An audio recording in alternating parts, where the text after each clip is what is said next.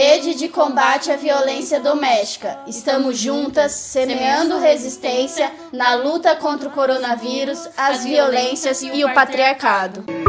Somos do tempo,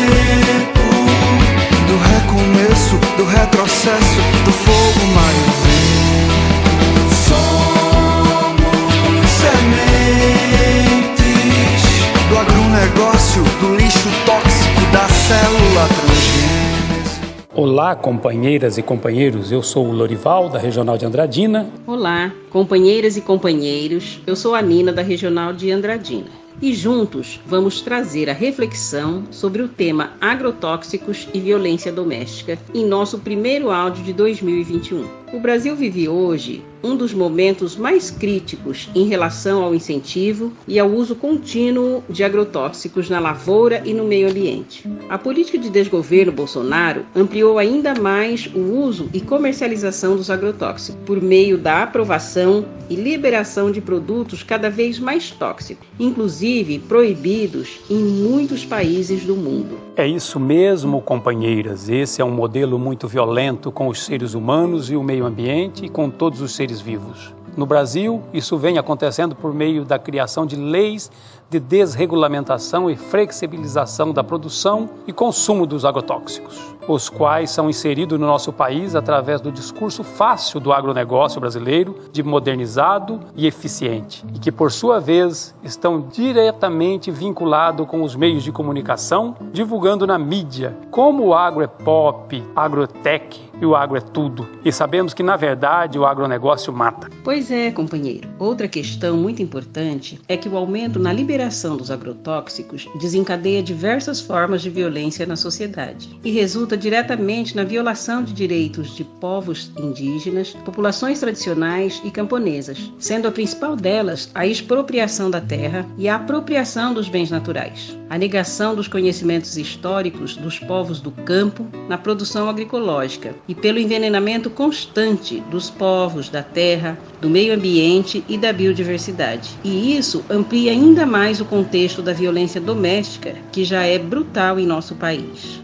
Os agrotóxicos são um enorme problema de saúde pública pois a contaminação por agrotóxicos está diretamente relacionada à saúde dos trabalhadores e das trabalhadoras e do meio ambiente. A contaminação acontece principalmente pela aplicação dos agrotóxicos, pela exposição desses trabalhadores aos agentes químicos presentes nesses agrotóxicos, que causa inúmeros efeitos à saúde, incluindo vários tipos de câncer, inclusive já foi detectado resíduos de Roundup no leite materno das mulheres brasileiras o que causa também um sofrimento mental das mães ao terem consciência de que seus filhos estão sendo contaminados desde os seus primeiros dias de vida. Essa contaminação, em grande maioria, são causadas por aplicações realizadas por aviões que pulveriza junto com suas lavouras o solo, a água, o ar, a chuva, os alimentos, as escolas rurais, as casas, os povoados e os seres humanos. Nesse contexto de ausência de fiscalização, o agrotóxico também vira arma para a violência doméstica. De acordo com o Ministério da Saúde, o veneno Aldicarb, popularmente conhecido como chumbinho, usado ilegalmente como veneno de ratos, é proibido no país desde 2012 é o produto mais usado como arma em casos de violência doméstica. Foram 305 tentativas de envenenamento, sendo que em 77% dos casos a violência ocorreu dentro de casa. Contudo, esses dados ainda não representam a realidade, pois existe o problema da subnotificação, e em muitas vezes esses casos são confundidos com suicídios.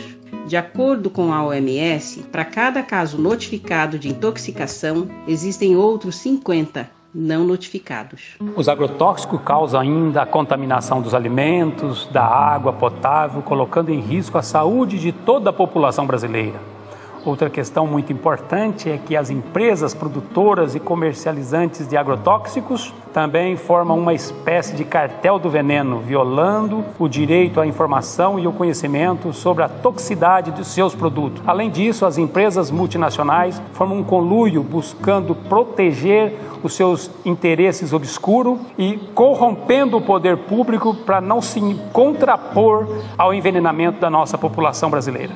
Ou seja, nós estamos sendo vedados ao acesso de informações básicas sobre o nível toxicológico e quais são as suas implicações. Um exemplo a ser citado são os ataques feitos pela Monsanto contra a equipe de cientistas que descobriram que o Roundup é um agrotóxico altamente cancerígeno. Trata-se do mesmo agrotóxico cujo princípio ativo foi encontrado no leite materno de mulheres brasileiras. A intoxicação por glifosato nas mulheres grávidas é muito brutal e também é responsável por causar aborto involuntário e má formação de bebês, ocorrendo uma contaminação lenta, gradual e diária, e muitas vezes silenciosa, levando à atrofia de órgãos vitais do bebê que está sendo gestado, como o coração, o pulmão e o intestino. Por outro lado, sabemos que o modelo do agronegócio também promove a criminalização da agroecologia, violando especificamente o direito das mulheres, pois a agroecologia é predominantemente desempenhada pelas mulheres que buscam a produção de alimentos saudáveis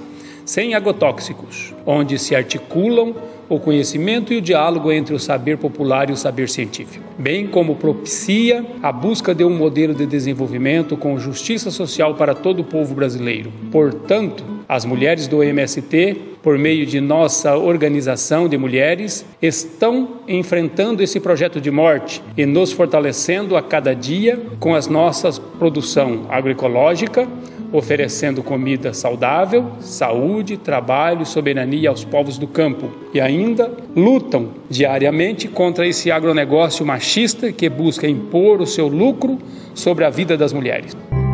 Vocês que enxotam o que luta por justiça. Vocês que oprimem quem produz e que preserva. Vocês que pilham, assediam e cobiçam a terra indígena, o quilombo e a reserva. Vocês que podam e que fodem e que ferram. Quem represente pela frente uma barreira, seja o poceiro, o seringueiro ou sem terra. O extrativista, o ambientalista ou a freira nós mulheres estamos sempre em luta e juntas, companheiras, podemos banir os agrotóxicos combatendo o agronegócio. Basta de violências. Fora Bolsonaro. A agroecologia é o caminho. Não existe alimentação saudável com relações doentes. Fora Bolsonaro. Mulheres em luta, semeando resistência.